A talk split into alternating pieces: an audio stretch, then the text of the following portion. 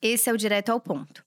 As pessoas farão qualquer coisa por aqueles que encorajam seus sonhos, justificam suas falhas, aliviam seus medos, confirmam suas suspeitas e atiram pedras nos seus inimigos. E não sou eu que estou falando isso, foi o Blair Warren que falou e determinou de um jeito muito direto e claro e objetivo exatamente o comportamento das pessoas.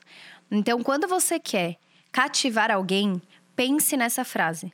Não necessariamente pensar nessa frase de uma forma que você tenha que seguir tudo à risca, mas pensar que para você construir uma comunidade de pessoas que se identificam, se sentem protegidas, acolhidas, confiam em você e nessa comunidade, você precisa desses elementos.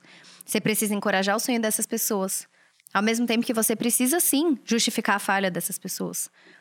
Você precisa também ajudar elas a terem menos medo, ajudar elas a superarem os próprios medos.